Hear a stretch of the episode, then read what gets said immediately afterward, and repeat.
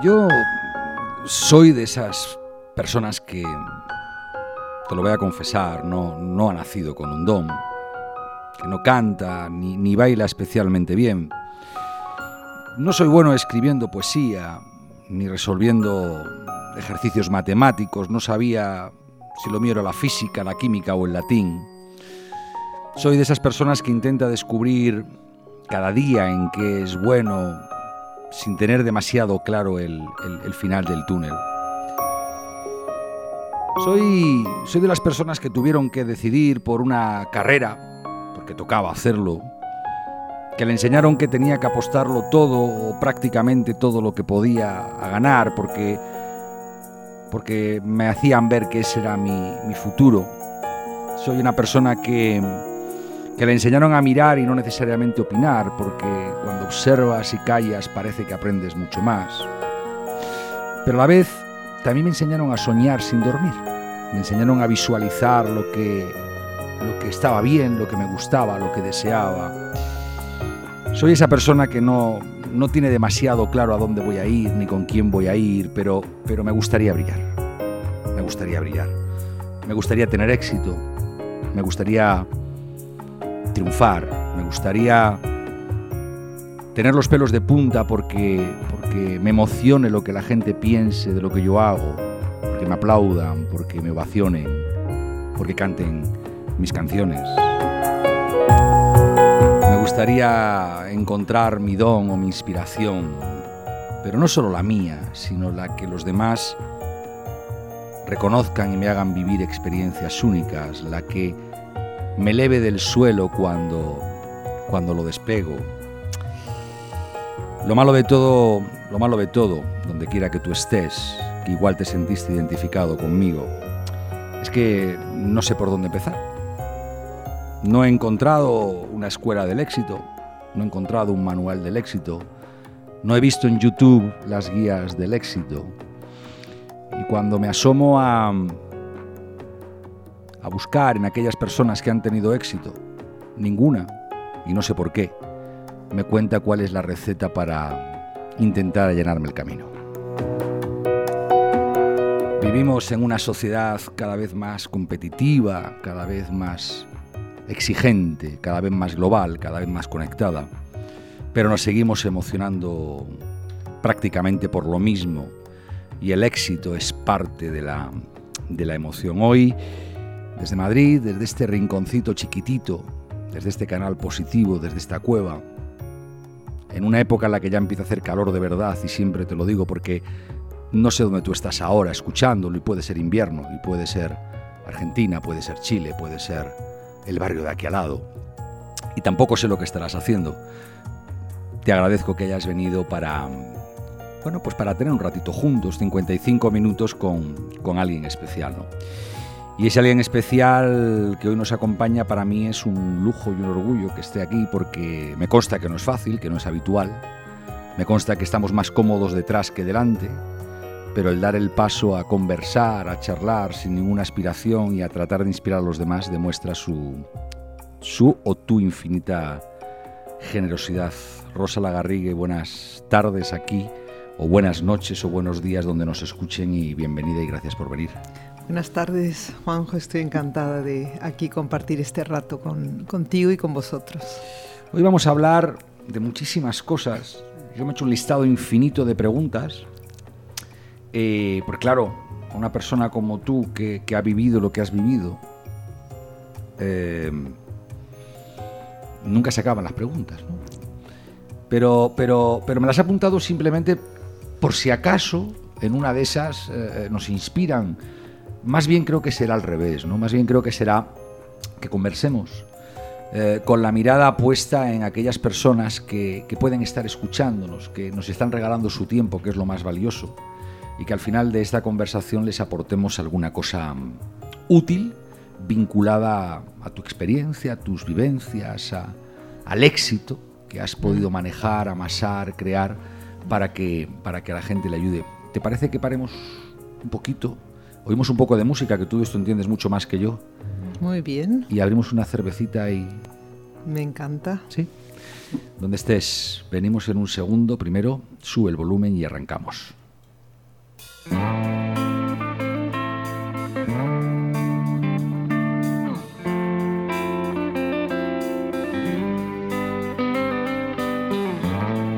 Is it getting better?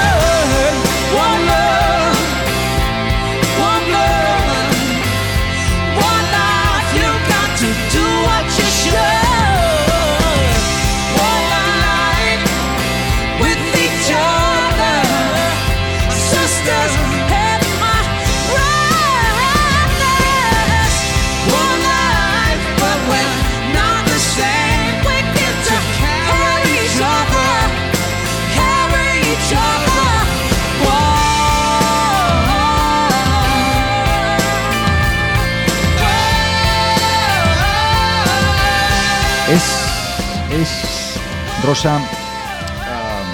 bueno, normalmente en este, en este minuto, con cincuenta y tantos por delante, em, presento a, mi amigo o a mi amiga que le apetece venir a compartir con nosotros y que, y que se suma a esta conversación. A ti que estás al otro lado, hablarte de Rosa Lagarrigue. mm, bueno, yo me acuerdo el día que tuve la oportunidad de conocerte.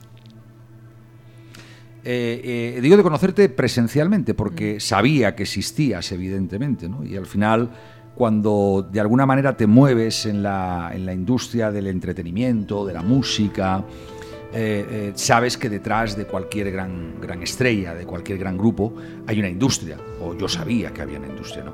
Y cuando había escuchado, yo qué sé, de, de- de- de- de- chavalito, eh, Mecano, o cuando más tarde Miguel Bosé, o Alavez, o Alejandro Sanz, o tantos y tantos y tantos, el denominador común de todos ellos era una tal Rosa Lagarrigue. Y yo te imaginaba de otra manera, ¿no? Y, y el día que te, que te descubrí, personalmente, me pareciste eh, alguien que merece la pena. Y te lo digo abiertamente. Porque tenías los valores que son difíciles de encontrar en quien tiene éxito, en quien ha fabricado éxito, en quien genera éxito. ¿no?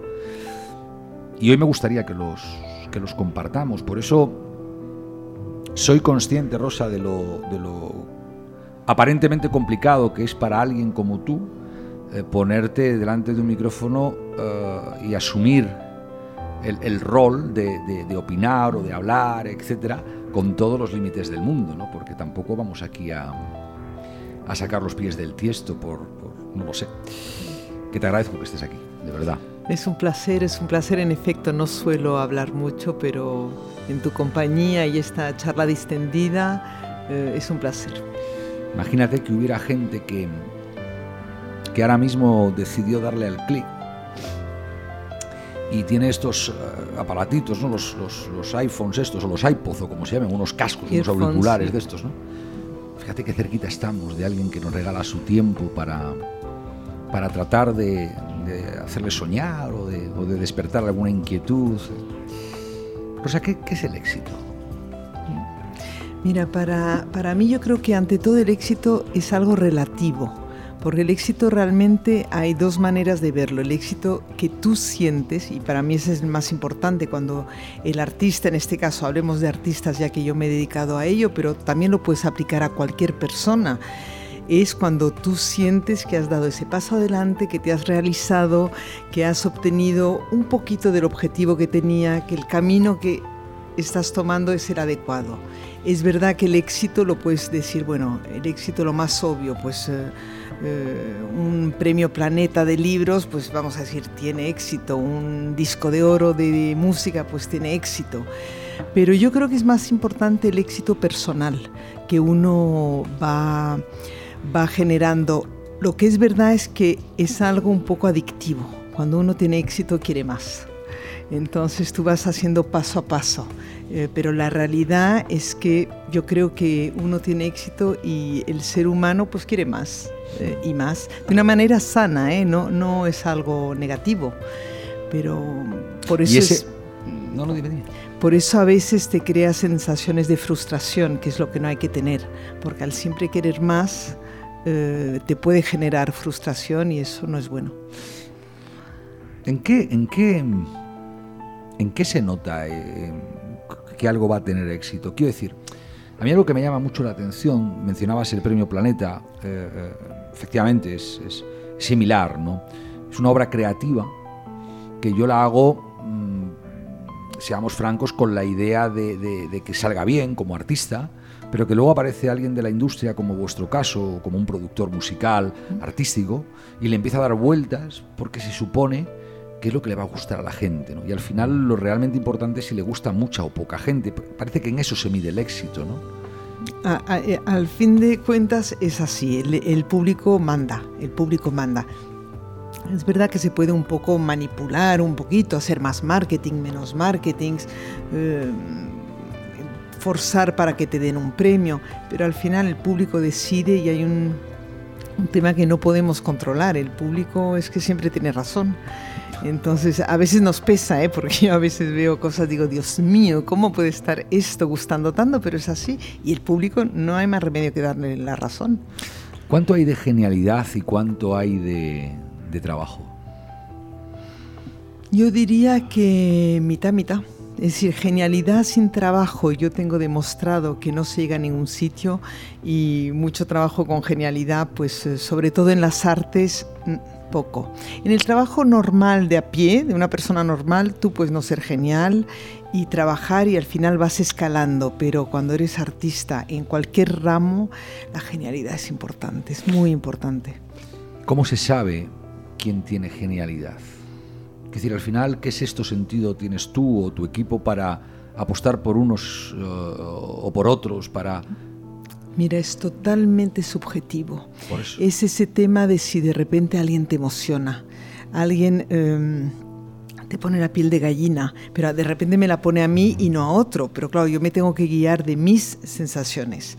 Es decir, eh, al final es emoción, es transmitir algo, alguien que te dice algo, pero es muy traicionero porque tú a veces, por ejemplo, tienes artistas en la música que sentados en una comida son un rollo y, dices, Dios mío, qué poco carisma, qué horror, tal, y se suben al escenario y son unos fenómenos. Entonces, claro, es también muy delicado porque hay muchas cosas que valorar. Eh, yo valoro que alguien me ponga la piel de gallina cuando me canta en el estudio a la guitarra, es decir, no hace falta ni grabar disco, y valoro mucho la ambición y las ganas de trabajar. Si yo un artista sin ambición, otra vez ambición sana, pues eh, no me apetece mucho. Me gusta la gente que quiere llegar, que quiere triunfar, que quiere transmitir su música. Eh, eh, para mí eso es muy importante y que esté listo en trabajar mucho. Le, claro, al final es fácil hablar de los éxitos, ¿no? de la gente que ha tenido éxito, pero a mí me gustaría que, que habláramos un poquito de antes de ese éxito, ¿no? de, de, ese instante en el que el artista tiene ilusión, pero todavía no es, no es popular, no es conocido, y que se esfuerza en convencerte a ti o en convencer a tu equipo de una oportunidad. Me gustaría esa especie de que nos cuentes cómo es esa especie de sueño. ¿no? Yo, yo, quiero tener una oportunidad, yo quiero que me escuches porque mm. creo que tengo un don y quiero trasladártelo. Y con todos los nervios, hasta me imagino que hago un, algún gallo que otro. ¿no? Sí, eh, bueno, esa etapa es muy bonita. Eh, de hecho, ahora tengo un ejemplo precioso de un artista eh, eh, joven que se llama Isma Romero, que fuimos a ver todo mi equipo a una sala de Madrid a actuar. Y dijimos, bueno, está bien, pero nos quedamos como no tanto como para firmarle. Y dos meses más tarde, él volvió, después de que en el fondo le has dicho que no, volvió y me dijo, ¿me dejáis cantar las nuevas canciones? Bueno, se vino a la oficina, que es un lugar, mi oficina no es tan bonita como la tuya, ahí en la sala de juntas con su guitarra. Isma Romero nos puso la piel de gallina a todos. Y bueno, ahí estamos trabajando con Isma Romero y le firmamos. Ese ejemplo es, es uh, bueno, es, es, muy bonito porque ves un artista que le has dicho que no y dice, no, es que yo quiero trabajar contigo y además te lo voy a demostrar que tengo buenas canciones maravilloso. Cada artista ha sido diferente. Eh, eh, yo me acuerdo a Alejandro, por ejemplo, que fue en, una, en una cena con él.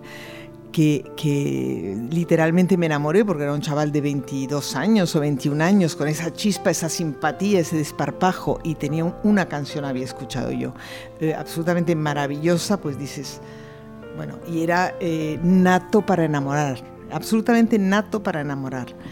Eh, ca cada caso es muy diferente, pero es muy bonito. Es la, una etapa que además después la recuerda siempre. Es decir, yo a lo mejor no me acuerdo de algo de hace 10 años de Alejandro Sanz, pero sí me acuerdo del principio. Claro. Me pasa lo mismo con Malú o con Miguel Bosé, en fin, te, te, te pasa... Eh, eh, te pasa. Es muy bonito esos principios. Oye, pero siempre hablamos de, de los que triunfan, ¿no? ¿Qué, qué, ¿Qué, les diferencia de los que no acaban llegando?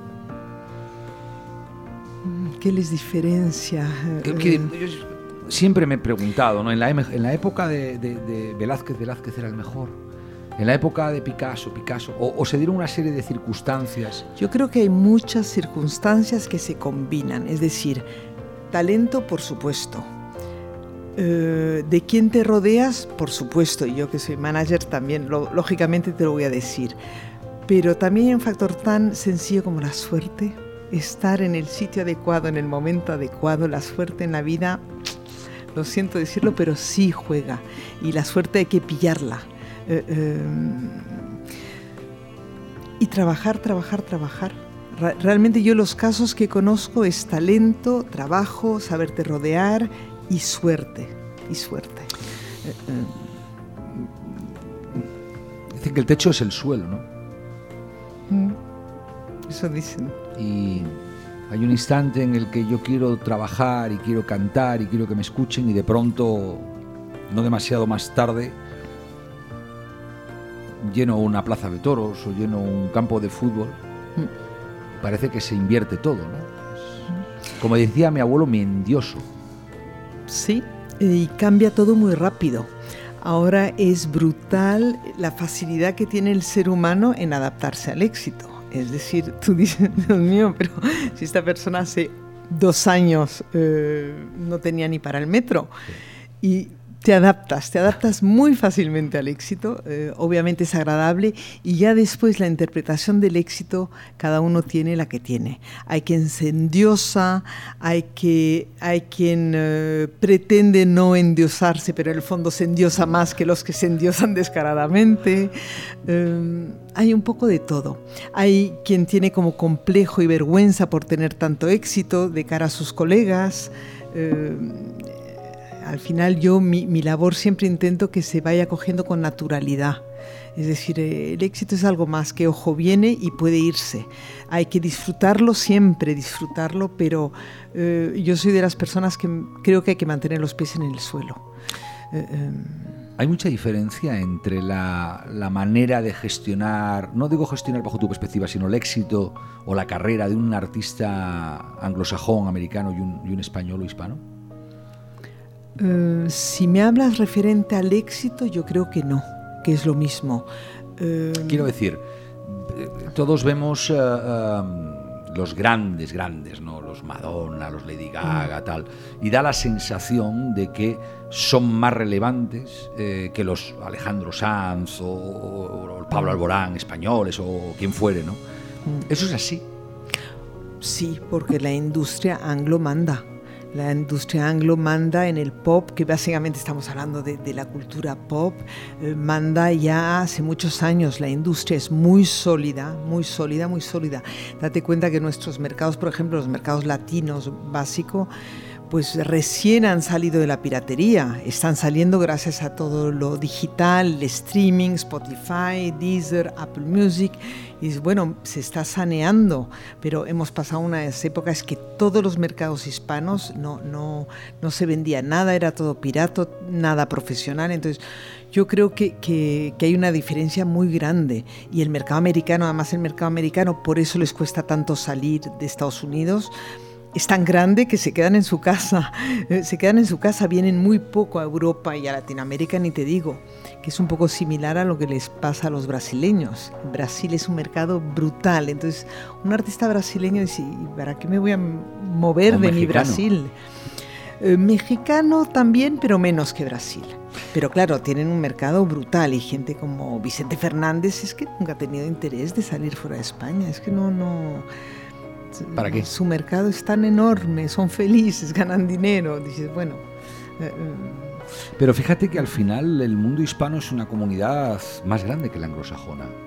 Por idioma hablo. Y, y, y, de repente aparece un fenómeno como Despacito, hace unos meses, unos años, y se convierte en la canción más vista, más escuchada, más descargada del mundo. Quiero decir, yo soy de los que piensa que el mundo hispano tiene un alma que no tiene el mundo anglosajón. Mm. Y esto más pronto que tarde está escalando. Claro. ¿no? Y está gustando mucho y está llegando, en efecto. Es decir, tienes ahí eh, eh, varios artistas ya que están eh, haciendo el crossover desde el reggaetón. Bueno, eh, eh, Maluma, por ejemplo, está haciendo el crossover. J Balvin también. No hablemos de Rosalía. Rosalía con esa raíz flamenca que tiene está realmente cruzando fronteras. Eso es maravilloso pero estamos todavía en un embrión. Eh, por ejemplo, te puedo decir que artistas españoles están eh, haciendo giras en Europa de un modo muy natural ahora. Está eh, Rafael, Pablo Alborán, Rosalén. Es que actúan en Europa, en varios países de Europa, como una extensión de España, lo cual es muy bonito. A lo mejor un poco más reducido, pero ya se está abriendo todo al mercado. Y obviamente un Juan Luis Guerra, un Maluma, te actúan en, es mundial. Es un fenómeno tan importante como los que estamos acostumbrados a ver. Y sin embargo, a la hora de, de la verdad, les veo más próximos, más cercanos, más naturales, menos artificiales que, que los fenómenos anglosajones, ¿no? Bueno, posiblemente hay un, un, show business tan hecho en Estados Unidos que, bueno, pues hay mucha parafernalia, mucha parafernalia alrededor. ¿Cómo es eso de que, de que en un rider de un gran artista se piden 200 botellines de agua, 400 toallas y ¿Es cierto todo eso o es leyenda? Claro que es, es cierto, pero es que es necesario. Si, t- imagínate tú, tú llegas a hacer un estadio de fútbol, tú llegas en camión, porque suelen llegar en camión, lo- to- todo el equipo técnico, 200 personas de equipo técnico. Es decir, llegan en sleepers, es decir, duermen en el autobús, entonces llegan y necesitan ducha, necesitan toalla, necesitan agua, necesitan tal, porque no se van a mover del estadio, sino es un capricho. Hombre, lo que entra en capricho es que hay algún artista que quiere una mesa de billar y las pare- paredes rosas, y eso sí, eso ¿Y sí eso es pasa? capricho. pues, Eso pasa, pero muy poco, muy poco. ¿Y es parte del marketing que eso pase? ¿O es parte del Es artista? parte Quiero de, decir, de algún artista que se le ha ido un poquito la pinza, o la, ¿sabes? Eh, eh, pero te digo, son contados en una mano quien te pide las paredes rosas del camerino, eh, que existe, no me acuerdo ni siquiera si no te lo diría, pero... o las sábanas Sí, del o las sofá sábanas del hotel. eh, vamos, yo me acuerdo con Prince, tuve hace eh, 20 años algo así, que, que- que, trabajé en la, eh, con el promotor de Prince en Madrid, un lío con el hotel porque quería el gran piano en la suite del hotel. Bueno, se cambió tres veces de hotel, el hotel no, no podíamos meter el gran piano, entonces el hotel que tenía gran piano, no, dices, Dios mío santo, llévate un teclado piano y... ¿Y compensa todo eso? Bueno, eh, compensa, a ver, eh, al promotor, lógicamente, porque si, si lo haces porque gana dinero con el artista, es decir, Prince en esa época estaba arrasando y al final dices, bueno, te pide un piano, pues vamos a intentar ponerle un piano. Eh, pero eso ya entra más en capricho y lo digo con boca pequeña porque al final para Prince a lo mejor él dice, yo estoy todo el día de gira, es que necesito un piano todos los días. Y él no piensa más que necesita su piano. Eh, eh, es como que necesita un gimnasio. Ahora, gracias a Dios, hay gimnasios en todos los hoteles, pero hace años no había y era un lío. Los artistas, ciertos artistas decían, no es que yo quiero un gimnasio en el hotel. Entonces parecías un caprichoso, pero no, porque ellos necesitaban eh, tener su gimnasio. Y ¿Quién ahora quién eso, por quién le ejemplo, es comprende? obvio. ¿Quién le comprende a ese artista? ¿Cómo funciona esa, esa parte? Quiero decir, al final todos vemos la, la- la luz de neón que Mm. brilla, el estadio lleno, las entrevistas en la televisión, los premios. Mm. Pero eso es, eh, un concierto son dos horas. El resto del tiempo está, está solo ese artista. Mm. Y se pasa muchos meses fuera de su casa cuando hace una gira, ¿no? ¿Qui- ¿Quién le comprende? Muy a menudo, es decir, eh, es un trabajo que, como dice Rafael, después te vuelves a tu hotel y estás solo en tu habitación con el frigobar, como, como dice Rafael. Eh, es verdad que es una profesión muy sola, sobre todo teniendo en cuenta que el 90% de las personas que van a querer estar contigo son gente que te quieren hacer la pelota, que te quieren sacar algo. Eso además es muy desagradable porque provoca desconfianza. Realmente hay un momento que no sabes quién es tu amigo, eh, quién te dice las cosas porque quiere algo de ti. Es decir, es bastante complicado gestionar. Lo importante es intentar guardar tus amigos de verdad. Yo creo que en la vida eh, hay que valorar muchísimo los amigos de siempre, los de verdad, los que has tenido de toda la vida. Eh, eh, bueno, yo, por ejemplo, mis amigos que no son de la industria, es algo como mi pandi del colegio, es tal cual, y no soy precisamente muy joven. Eh, creo que es bueno estar con, con, gente de verdad. Los artistas no siempre es fácil porque después la gente de verdad tiene sus ocupaciones, no pueden estar de gira. El problema es que los que pueden estar siguiéndote de gira suelen ser gente que no tiene ni oficio ni beneficio. Entonces tienes, por eso es importante qué profesionales te rodeas. Es decir, que te rodees de profe profesionales que te entiendan, que piensen bien, que quieran lo mejor para ti, es muy importante. Yo, por ejemplo, cuido mucho mi equipo. El equipo de, de mi oficina siempre veo que sean obviamente buenos profesionales, pero me gusta a mí que la gente sea buena gente, gente de corazón, gente siempre con buena intención. Y eso es una cuestión que lo ves de piel y hablando con la gente, pero es muy importante. Yo prefiero un profesional un poco mejor, pero que sea buena gente, honesto y de corazón, que alguien muy brillante que después sea un cabrón. Un pillo. Un pillo. Un pillo. Un pillo, vale. un pillo, va. Un pillo. Oye, y, y, y en esas horas de soledad, ¿Cómo, ¿Cómo, tú que tienes la suerte de ser la guayer que lo ve, porque mm. tú abres cualquier puerta de los, de los tuyos, ¿no? Hay, hay, un momento que a mí me parece místico, ¿no? Que es ese, ese, ese, estadio, la gente jaleando al artista, la llegada, la salida, no sé qué, no sé cuánto.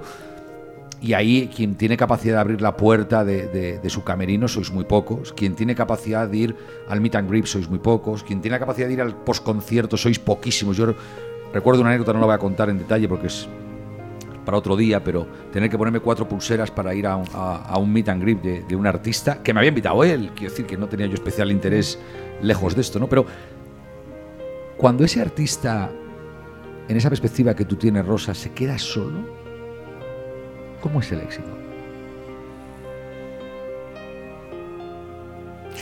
Ay, ¿cómo es el éxito? Yo creo que cada artista lo vive de una manera diferente. Eh, Yo creo que hay una mezcla de, de gran satisfacción, hay una mezcla de, de, mm, extrañamente, de, de insatisfacción también, porque la mayoría de los artistas no sale contento de un concierto. ¿Y Si eso? la- Ay, porque es así.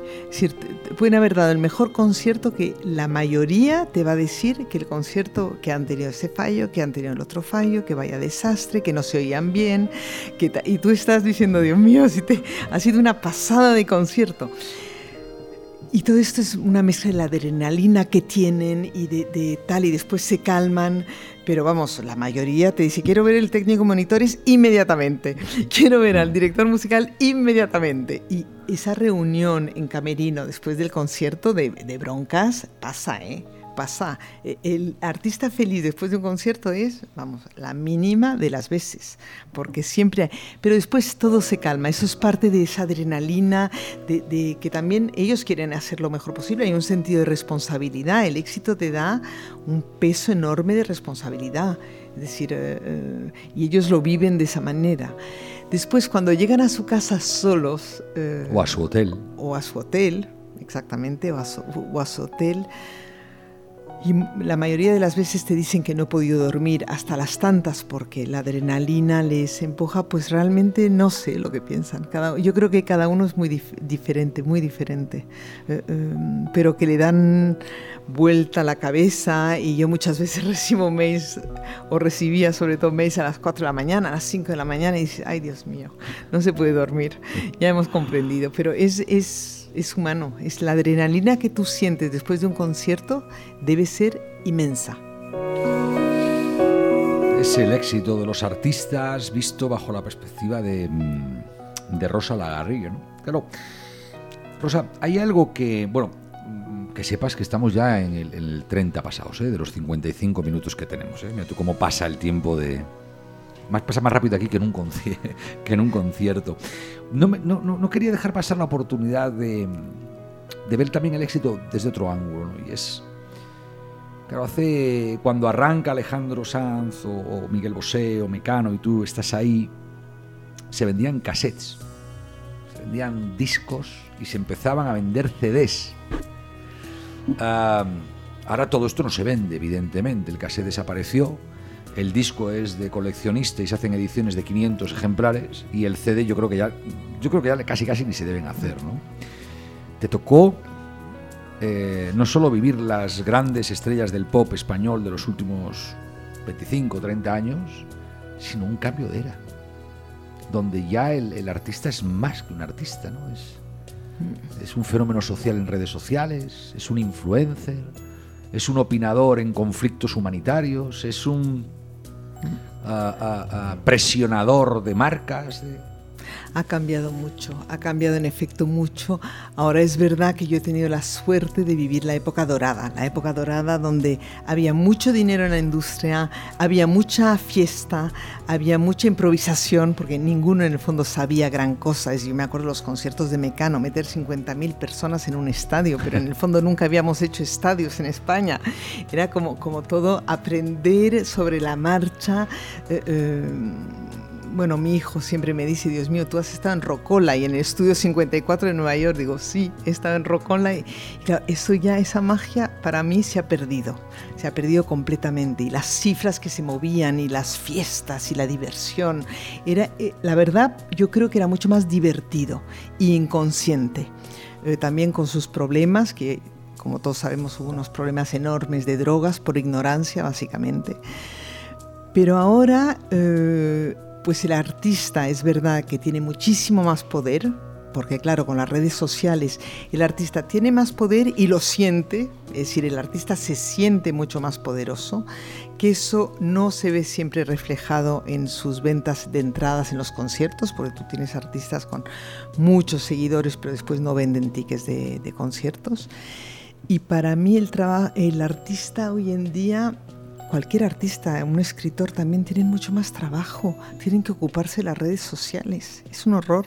Si yo les veo y que tengo que colgar esto en Instagram, y yo mismo les diga, porque hoy en día tienes que colgar en Instagram, en Twitter, tu Facebook, tienes que mantener todo eso, que es un trabajo enorme y no lo puedes hacer por el artista. Tú le puedes aconsejar y tú le puedes pedir algo concreto, oye, tenemos este contrato con tal marca, publica pero el público nota si no es el artista, por lo cual se ha añadido un, un trabajo para los artistas o los creadores muy, muy seco, muy árido, porque no es un trabajo creativo las Y redes no es remunerado. No es remunerado. Eh, hombre, ahora empieza la remuneración con, con las marcas que todas están mirando a ver quién tiene eh, máximos eh, seguidores y tal, pero es un, la verdad es poco creativo y es un rollo y es un trabajo añadido eh, para el artista. Yo lo encuentro bastante, como es todo es un trabajo añadido, es decir, nosotros mismos antes tú tenías más tiempo para pensar, es que ahora mismo nos dedicamos a contestar emails. Es decir, le- tú, tú divide el tiempo mío, por ejemplo. Yo tenía mucho más tiempo de hablar con la gente, de hablar con los artistas, hablar con los promotores, pensar. Y ahora es que nada más el tiempo que le tengo que dedicar a contestar emails es una barbaridad. Y la Esto es- audiencia, la audiencia que se tiene por parte del artista sin intermediario, es decir, si yo soy un artista con un montón de, de- de cientos de miles de followers, puedo dar un concierto a las 2 de la mañana y, y va a conectarse en directo más gente que un estadio. Y eso empieza a cambiar todo el modelo, empieza a cambiar... ¿Cómo, cómo, lo gestionáis eso? Porque al final, ¿y por qué no? Mira, lo gestionamos aprendiendo sobre la marcha. Eh, el tema es que todavía tampoco se ha encontrado la rentabilidad de, de eso, porque tú me dices, sí, un artista puede dar un concierto por, eh, por sus redes sociales o por, por, eh, internet, pero ¿cómo se le retribuye? También te digo que ahora mismo el directo, el eh, ver conciertos en directo está teniendo más éxito que nunca, Claro. que nunca. Es decir, yo siento que el público necesita vivir el artista, emocionarse con el artista directamente, que las redes muy bien lo siguen. Por eso los conciertos en internet pues tienen un éxito relativo. Obviamente, si eh, Michael Jackson va a resucitar y va a dar un concierto, pues vale, va, va a estar todo el mundo pendiente de, de él. Pero lo normal, la gente quiere vivir la experiencia. Y de ahí que los conciertos están volviendo casi una experiencia. Ya no es solo ir a ver el concierto del artista. El público quiere pues vivir una experiencia, unos quieren eh, un meet and greet, otros quieren poder cenar, eh, es una experiencia. Es que el tiempo pasa y, tengo, aquí un montón de cosas que yo quiero preguntarte, pero antes de nada, em, una difícil, de verdad. Em, recomiéndanos una canción. Ay, eso es difícil. A ver, vamos a escuchar La Puerta Violeta de Rosalén. ¿Y por qué? Porque esa canción me llega, ese artista me llega, la letra es maravillosa, a mí me emociona, siempre me emociona. Coge aire y volvemos enseguida. Hay un monstruo gris en la cocina que lo rompe todo, que no para de gritar. Tengo una mano en el cuello que con sutileza me impide respirar. Una venda me tapa los ojos, puedo leer el miedo y se acerca. Tengo un nudo en las cuerdas que ensucian mi voz al cantar. Tengo una culpa que me aprieta, se posa en mis hombros y me cuesta andar. Pero dibujé una puerta violeta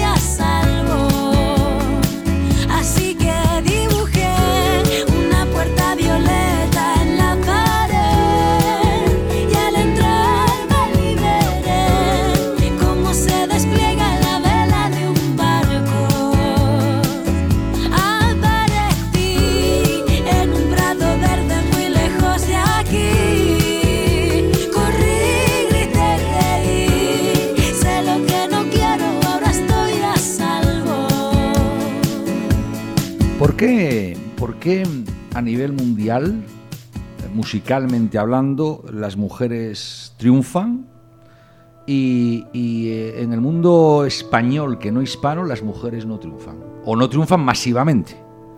Bueno, yo creo que eso está cambiando y me hace muy feliz poderte decir eso, porque yo he luchado muchísimo por eh, las mujeres en la música, especialmente con un artista que tuve 19 años que se llama Malú y ahora Rosalén, y yo creo que eso ha cambiado, de verdad. Ahora tienes artistas latinas, españolas, como pues eso, Malú, Vanessa Martín, eh, eh, Rosalén y ya te hablo también, no puedo no hablar de Rosalía, que están triunfando y, y me salto mucho, entonces bueno, es buena noticia. Hace, hace cinco años o ocho te hubiese, te hubiese dicho nadie.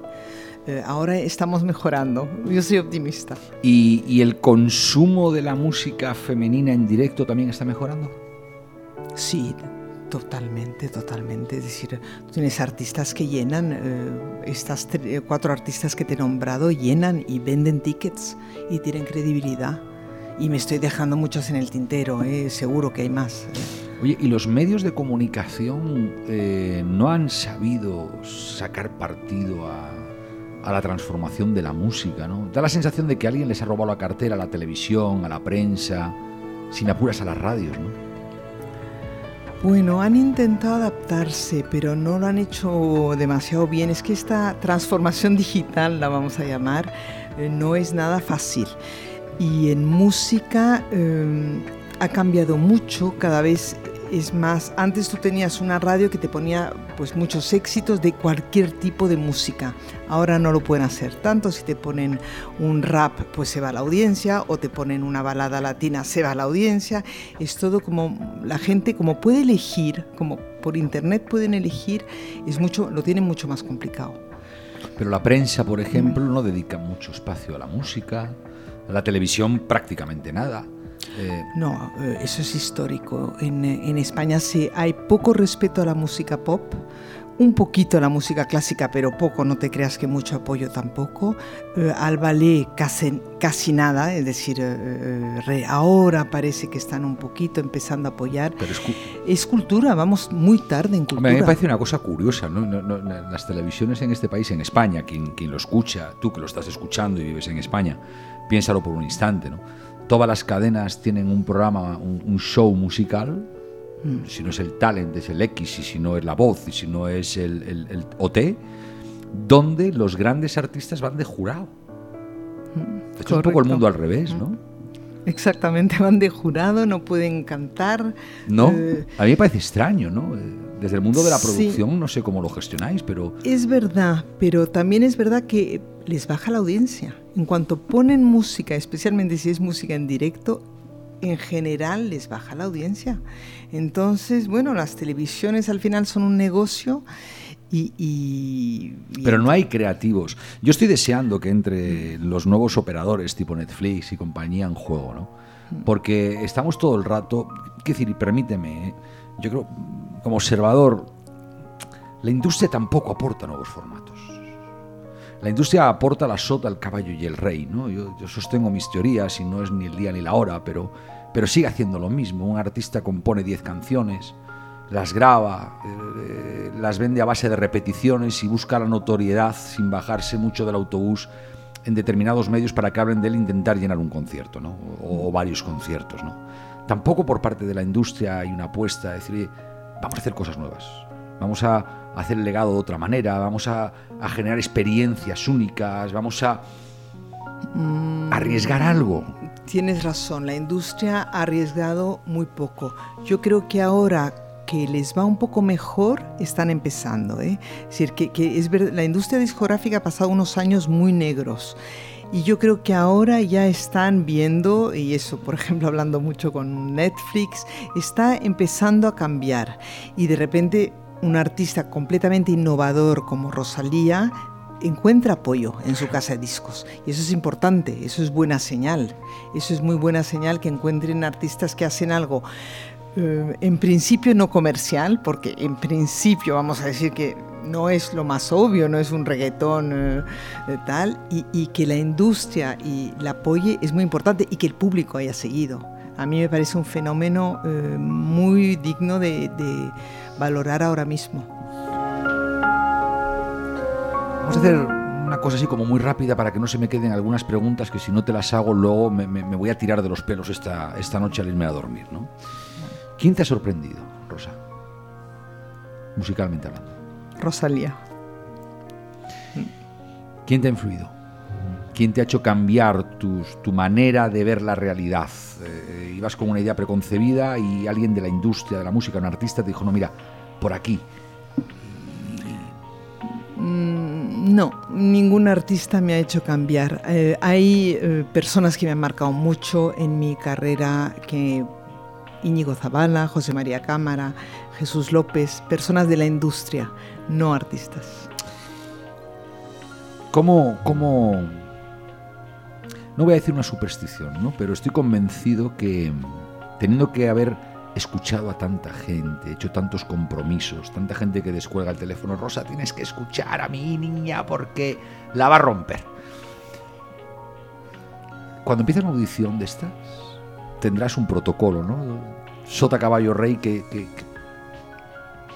Mira, cuando escuchas a alguien nuevo, te vuelves pequeñito, pequeñito, enormemente inseguro, porque en el fondo, Juanjo no sé nada. En el fondo es que ninguno sabemos nada. Entonces es tremendo, porque en el fondo sabes que estás delante de alguien a quien impones, porque ellos dicen Rosa Lagarrigue, Dios mío, la que va a hacer mi carrera, y tú en el fondo estás pensando, si yo no sé nada, no sé nada, puedo patinar, puedo estar delante, es que no sabemos nada. Es, eh, para mí es siempre difícil cuando escucho algo nuevo. Em, ¿Alguien enseña a los artistas a ser felices? Eso sería una cosa muy importante. ¿Lo hacemos? El hacer. Vamos a hacerlo. Yo tengo que decirte que yo siempre les digo, eh, ojo, esto se trata de ser feliz. No nos olvidemos nunca de, de por qué estamos aquí. Entonces, porque a veces les provoca mucha infelicidad, muchas la frustración de no, no, no, no. Si aquí se trata de ser feliz. Los artistas, eh, como norma, ante situaciones parecidas, ¿tienen miedo? Yo creo que sí. Miedo e inseguridad. Sí. ¿La inseguridad es miedo? Muchas veces sí, te, que te crea miedo. Cuando eres inseguro, te crea miedo. Eh, yo creo que sí. ¿Quién les enseña a superar el miedo? La vida, la vida les enseña. Tú colaboras, a ver, yo, yo intento siempre ayudar y colaborar porque veo venir las situaciones, eh, las he vivido varias veces, intento siempre ayudar, pero en el fondo mm, la vida es la que te enseña. ¿Los familiares de los artistas dejan que los artistas eh, evolucionen, superen sus miedos, sean felices? Mira, eh, los familiares de los artistas a veces aman demasiado y perjudican. Eh, es un tema muy delicado, varía, hay de todo, hay de todo, pero es un tema delicado porque a veces tanto amas una persona porque es tu hijo, tu sobrino, tu tal, que al final le, le haces daño. Eh, gestionar eso no es siempre fácil. Hay gente que lo gestiona muy bien y otros que no tan bien. La pregunta venía porque. Porque quiero pensar, para ir terminando, que al otro lado hay alguien que, que se encuentra en una situación en la que dice: Carajo, Rosa Lagarrigue, claro que sé quién es Rosa Lagarrigue. Y me gustaría tener alguna conclusión de estos 55 minutos que le he regalado a Rosa Lagarrigue, que nos los están regalando, Rosa. Que me ayude en mi vida, ¿no? Eh, te planteo cuatro o cinco escenarios y rápido me dices qué le recomendamos, ¿vale? Um, mi hijo canta muy bien. Bueno, vamos a escucharle. Eh, soy buen músico. Eh, vamos a escucharte, pero ¿qué tocas? ¿Qué tipo de música tocas? Tengo. Este, además, este, este lo he apuntado porque esta es mía, ¿eh? Te- tengo una banda de música y queremos subir de nivel. Eh, yo realmente me pongo a la defensiva y digo, bueno, tenemos mucho trabajo en este momento en el LM, pero vamos a escuchar. Yo la verdad es que creo que hay que escuchar siempre. Hay, hay mucha gente que yo lo practico y se lo recomiendo a la audiencia, ¿no? que hemos decidido en algún momento de nuestra vida reencontrarnos con la música, con el desparpajo y el atrevimiento impropio del decoro. O lo que es lo mismo, eh, que nos da igual lo que opine el público, ¿no? Y, y nos echamos ahí a cantar y a tocar con, como un juego, ¿no? Con esa ilusión de un juego, ¿no? Em, me he presentado varias veces a un casting de televisión y no me han cogido. Bueno, pues yo diría, sigue divirtiéndote con la música, pero hazlo un hobby, no una profesión. me he prejubilado y de verdad que canto fantásticamente bien. Me gustaría probar. Yo sugeriría cantar para los amigos o pres- presentarse a la voz señor. Me siguen muchos o muchas en mi canal de YouTube porque hago versiones de, de otros. ¿Compones? Hago versiones. Intenta componer. Qué difícil es la música, Rosa. Es muy difícil, pero es magia pura. Decían que la última cosa que se le olvida a una persona que tiene Alzheimer es las primeras canciones que aprende. ¿Tú crees que la industria está preparada para esa responsabilidad? No creo que piense en ello, pero lo que acabas de decir es muy, muy- tiene mucha verdad. He estado presente con muchos artistas, le pasa, Dios mío, unas historias y es real, la música se queda. Follow my lead. Well, I found a girl. Leía, leía algo que quiero compartir con, con Rosa y contigo, que estás al otro lado. No es fácil encontrar un cómplice en la vida, alguien que te cuide, que te respete, alguien que no te juzgue alegremente o gratuitamente, alguien que se ría contigo, alguien que aguante si estás triste, que se aprenda las letras de tus canciones favoritas, aunque sea tarareando y cometiendo algún error. No es fácil encontrar a alguien que esté contigo en los momentos importantes, que mantenga el tipo, a la vez que te defienda cuando tú no estás, incluso cuando estás aunque tú te puedas defender. No es fácil encontrar en la vida a alguien que baile contigo, aunque no le guste bailar.